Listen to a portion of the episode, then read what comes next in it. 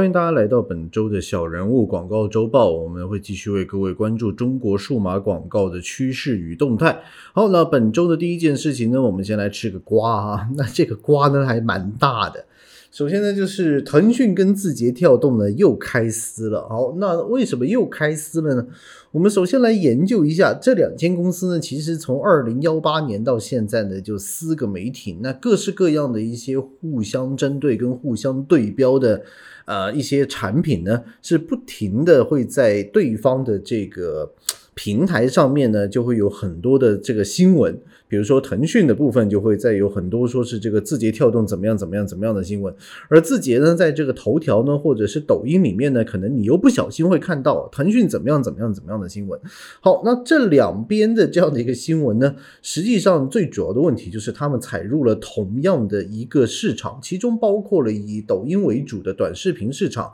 而同时呢，这个当大家都在做一些讯息流的一些搜寻的时候，呃，腾讯自己的讯息流的这个搜。搜寻可能又不来得及，字节跳动手下的这个头条的搜寻，那所以两者之间呢互怼的状况呢是非常严重的。那最近发生什么事情呢？腾讯的这个副总裁啊孙中怀，在这个第九届的中国网络视听大会上，他是这么讲的，就是说有一些这个部分的低质低俗短视频长期影响到用户心智，于是呢迅速的拉低了一代人的审美观。首先，第一件事就是说，个性分发太厉害了。你喜欢猪食，看到的就全是猪食。这个事情呢，实际上是非常非常重要的一个位置哈。那为什么会这么讲呢？就是你说短视频的这个影响到用户的心智，然后影响到大家的审美品味，但是问题是呢？腾讯旗下无论是微信或者是腾讯自己，从来都没有放弃过短视频这个行业。于是呢，字节跳动的副总裁啊李亮马上进行这个公开发文，说呢，这位高管呢可能并不知道，号称已经拥有数亿用户的微信视频号，是目前唯一一家呢没有按要求上线未成年模式的短视频平台。OK，那为什么这个微信视频号没有上线未成年模式呢？其中一个很主要的原因，因为它是依附依生在微信的这个世界里面。那在微信的公众号的世界里面，从来就没有未成年这个东西。因为在他的这个世界观里面，可能你打游戏是有的，你打其他的一些东西是有的，但是视频号呢，它一直是把它当成，呃。公众号的一个延伸，它虽然是一个非常相似于短视频的一个平台，但是呃，腾讯时常把它包装，它并非是一个独立的一个短视频平台，它是公众号的延伸，它是公众号的手臂，然后这这一类的这样的一个话题，那所以呢，这个问题就变成了两者之间的这个最后关于流量的斗争呢，已经趋于这个白热化了。好，那而且呢，字节跳动呢，在在六月四号呢，以字节跳动遭遇腾讯屏蔽和封禁大日记二零幺八至二零二幺呢，就是写了一个三十四页的。非常长的 PPT，然后这个 PPT 里面，大家如果有兴趣看，它是一个 PDF 的形式啊，就是它是一个 presentation 的形式，大家有机会可以去看一下。那这个里面的东西呢，他一直觉得就是腾讯某高管，就是刚刚讲的这一位啊，孙先生，在公开场合呢污名化短视业、短视频的这个一个行业，然后认为这个短视频平台呢给用户喂猪食，然后呢说这个非常的傲慢而不公允。那这一段话呢，被称之为“猪食论”。那但是我们先来看一下哦，这是字节跳动跟腾讯之间的一些恩怨的话。其实呢，如果你大家留意到呢，从二零幺八年开始，字节跳动旗下的这些产品呢，已经很久没有在腾讯的微信里面出现了。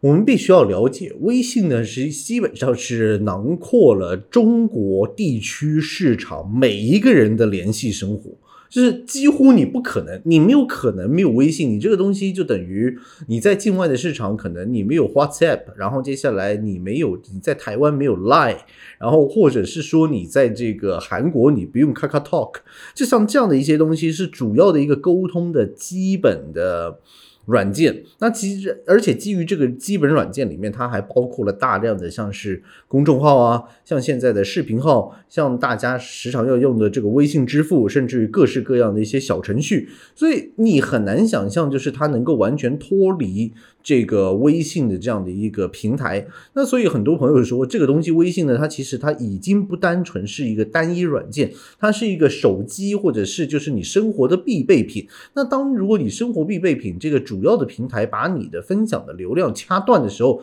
那这个算不算是一个垄断呢？就是你依照你自己手头上你有的平台优势，接下来你去垄断了某一些的市场，或者是你阻碍其他人的发展。那当然也会有其他人说，那本来就是。你们本来就是处于这个互相竞争的一个状况嘛，那没有道理说我用我的平台，然后让你吃流量红利。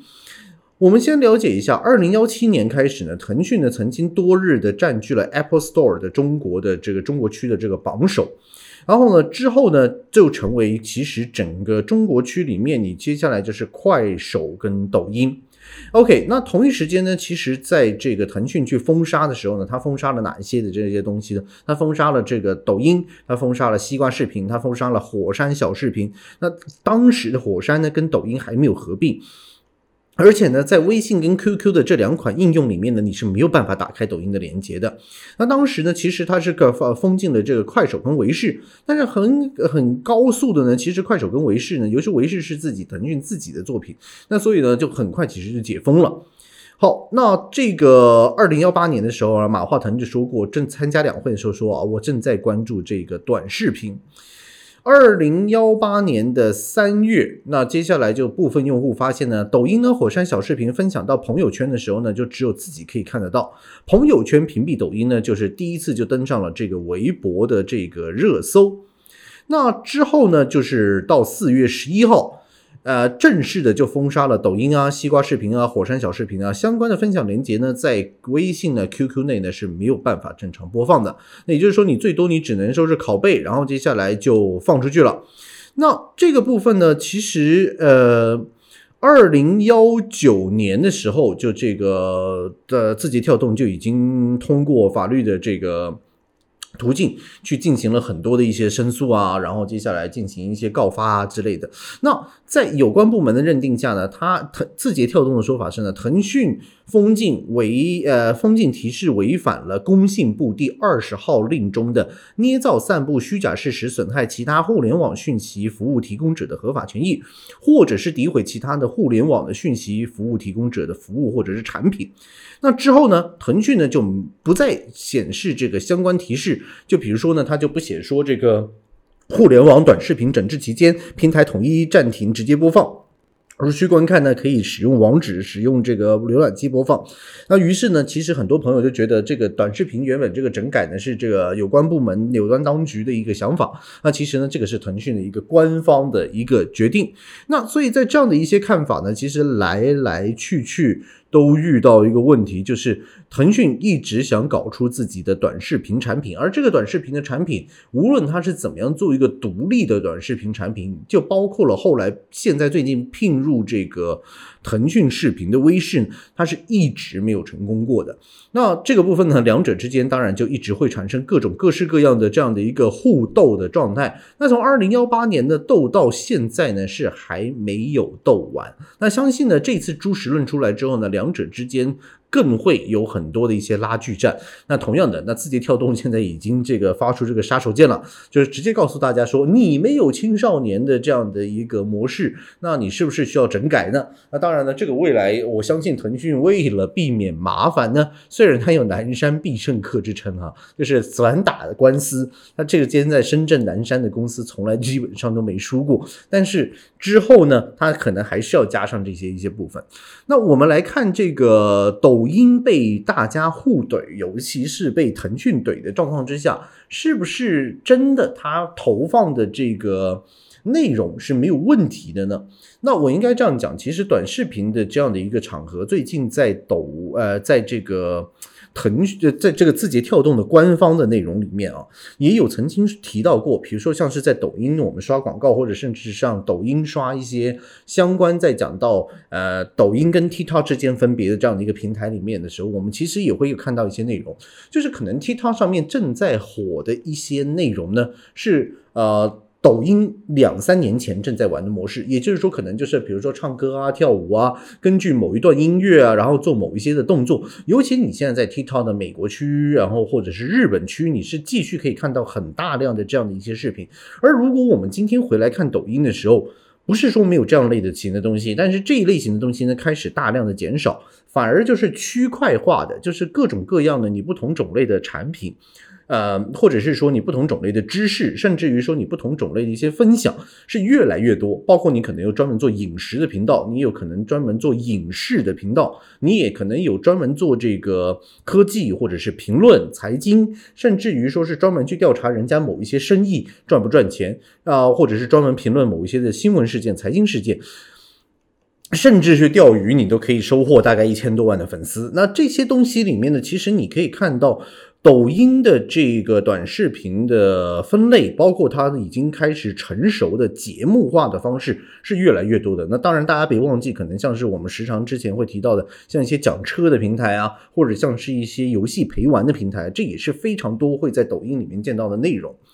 那所以它已经跟 TikTok 的早期是蛮不同的了。那所以如果你今天说你时常看的某一些是一些比较低俗的东西，然后或者是说一些引导青少年、一些未成熟青少年可能啊荼毒他们心灵的东西。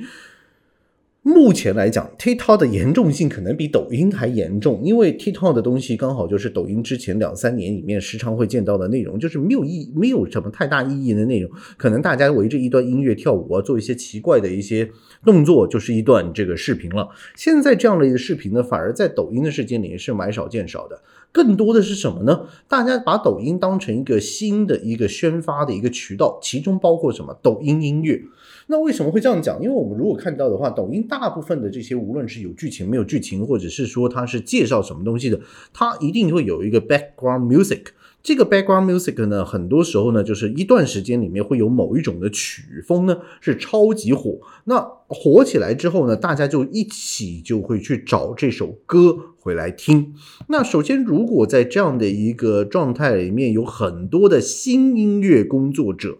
已经发现了，就是如果我只要在抖音里面投放一个比较大量的音乐，我可能我能够拿回来的钱。就会非常的多，包括因为这个里面你播放这些相关的音乐呢，是有机会你直接就拿到这样的一个版权费的。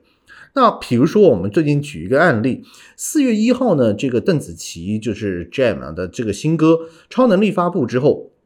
他在这个抖音上呢，原曲的副歌呢，用这个舞蹈动作呢，就做了一堆这个模仿热潮，就让大家一起来跳这个超能力。到五月二十一号，超能力已经在抖音里面被二十四点五万的用户使用。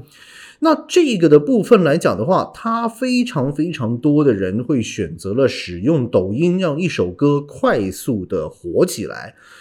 于是大家就会不停的听到同一首音乐的某几句，或者是某一首副歌，最后呢就大家一起来听这首歌。那同样大家一停来听这首歌的时候呢，同一首歌它可能不是在抖音，因为抖音本身来讲它没有一个专门的音乐频道，所以你不能说是在抖音里面直接听完整首的音乐。那你可能你必须通过剪映这些去插入这首歌曲。那但是除了这个之外呢？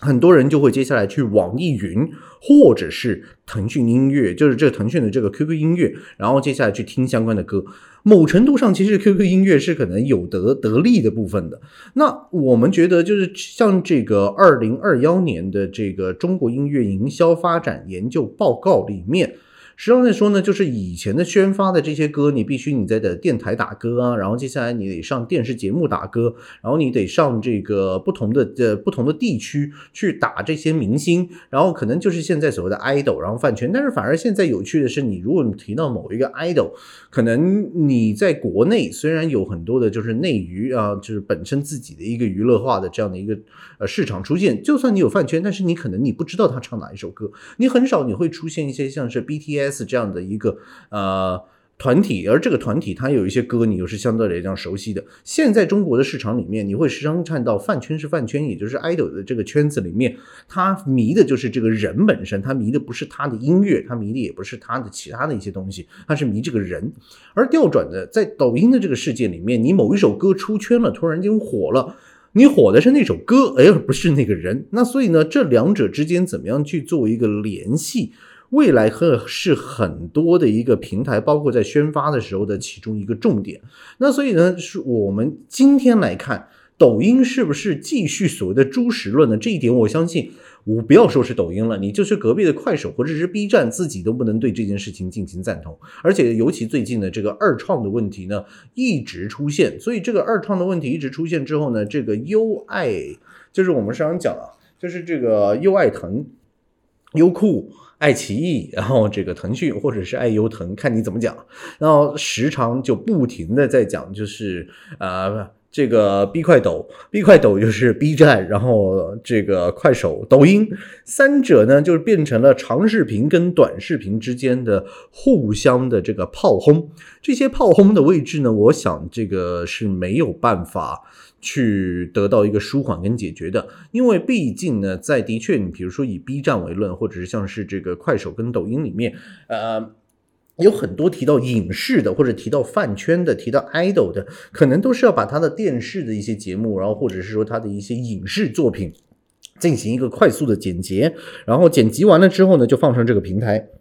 去促进这个流量，或者是说为爱发电。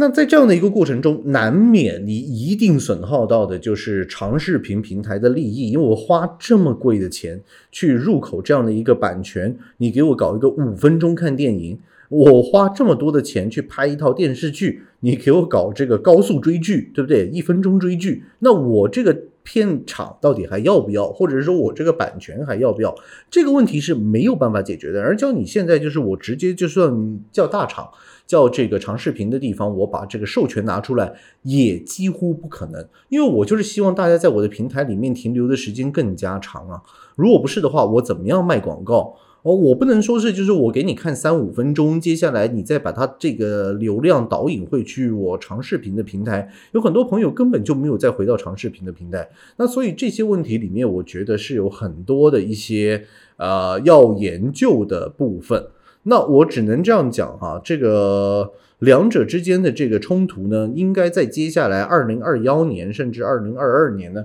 会更严重，尤其是这个在一些比如说爆火的一些电视剧上面，只会越打越严重。那其中呢，最最最近的你可能关于版权的问题呢？除了隔壁的这些就是大大神们正在打架呢，可能有很多朋友就是会看一些在国内本身就没有上架的影视，这个以往大家其实都还蛮熟的了，像是什么，像是这个人人视频，对不对？人人视频就被下架了。那人人视频被下架的，就是很主要的一个原因，就是因为相关的整改嘛。那这个整改里面就是。我们之前也听也跟大家讲过，就是你做这个字幕组的已经出了问题。那接下来你去做这样类型的平台呢，更有问题的就是相关的这些内容基本上呢是没有这个呃没有进入中国市场。那没有进入中国市场的时候，那很多时候大家都是靠这个所谓的生肉，就是我去其他地方弄了这个视频回来，我自己再加字幕，然后给这些可能就是没有引进的这些版权，让大家去看。那当然呢，这个部分多少就踩中了一些这个长视频，他们打算去买一些特别热的这个海外剧的时候，你可能遇到的问题就是网上已经有盗版了，就是网上已经有这个大家自己制成的这个熟肉版本。那这个版本呢，就可能很多朋友就已经看了。那我这个东西我买不买？我买了回来之后，我花了大的价钱，但是我可能我没有实际的效益。那当然，谁把这个又捣鼓出来呢？还是腾讯。那我只能这样讲。整体里面来讲，版权的这个买卖是必须的。那但是如果说是你们一个地区，你长时间你是没有这个版权购入的话，那你是不是有其他对海外的一些的这个平台开放的一个位置？目前来讲是没有，没就是没有，就是没有这个对。海外开放的这些平台的位置，你比如说像是 Netflix，到目前为止也是没有办法进入中国市场。那在这样的一个对，就是你没有办法去进行一个调整的状态之下，总会有很多想看剧的朋友想尽办法，各式各样用自己的方式去看。嗯，这场仗到底要怎么打，或者是说这个版权经营上面到底要怎么样去做一个处理？那我相信接下来应该过过接下来的一两年呢，会是更多人去关注的一个重点。那这个部分呢，也会成为我们可能就是未来呢还会继续为各位就是追踪啊，然后进行一个讨论。好，那本周呢还有一些其他的一些部分呢，原本是可能跟大家就是先就是简单讲两句，就是可能呃最近如果大家要了理解的话呢，国内的一些在线教育呢，突然间在疫情之后呢，又突然间不火了。那为什么呢？因为在五月十号呢，市场监管部呢对像是作业帮、猿辅导呢这些呢，处以了大概两百五十万的顶格罚款。这些的处罚原因是来自于呢，以上的企业呢可能涉及了虚假宣传、价格欺诈的。那我简单的讲一下，这个虚假宣传里面包括就是你说的你的师资有哪些哪些哪些，但是实际上呢，你师资合格的人数没有这么多。第二个价格欺诈的部分，就是你说的优惠价其实根本就不是优惠价，你说的这个优惠价根本就是拉高了之后再放下来的优惠价。好，那在线教育课程，其实在过去这整段时间里面，你几乎你看到所有的资本都往里面冲。呃，其中有一个数据是我看到之后，我觉得非常惊人的。那这个二零二零年的，三十六 K R 的这个报道啊，猿辅导在信息流平台呢，一天可以烧掉三千万元的广告费。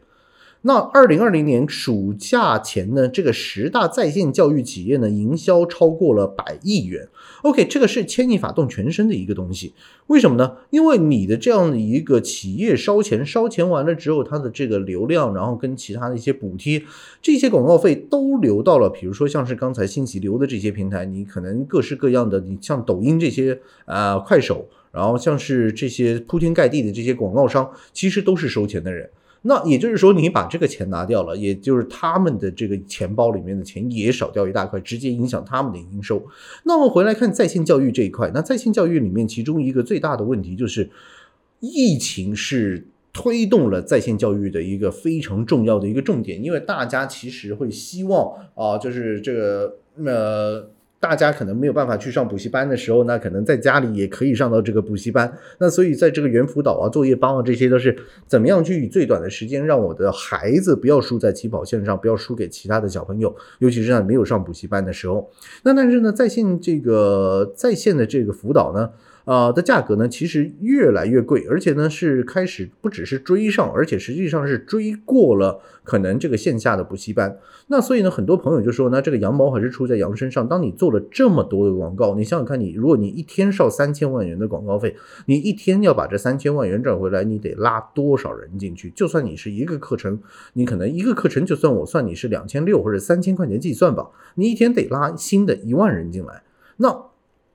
当然，中国市场大嘛，对不对？你要拉一万人进来，一天可能容易，但是啊，学生也不是源源不绝的。那所以在这样的一个状况，也就是你的流量，或者是说你的这个课程，你总会摸到一个顶峰。那而且呢，有很多时候呢，资本狂欢之下。总会觉得大家能够杀出最后的一至两个的主要巨头，而而当你发现这个盈利模式没有这么高的时候呢，那资本就会退了，因为这个基本上就是一个豪赌。那我们从之前的共享单车，你可以看到像这个摩拜跟 OVO 两家曾经最大的基本上都消失了的时候，那你就非常明白。啊，这个在线教育的这一轮的狂欢呢，其实刚刚呢就是第一轮洗牌完成。那至于这个在线教育之后会怎么样发展呢？我们可能在未来的节目里面，如果有机会再跟大家继续关注。那各位朋友呢，如果对我们的节目有任何的这个疑问或者是兴趣讨论的话，可以直接寄电邮去 info at nobody digital 点 co。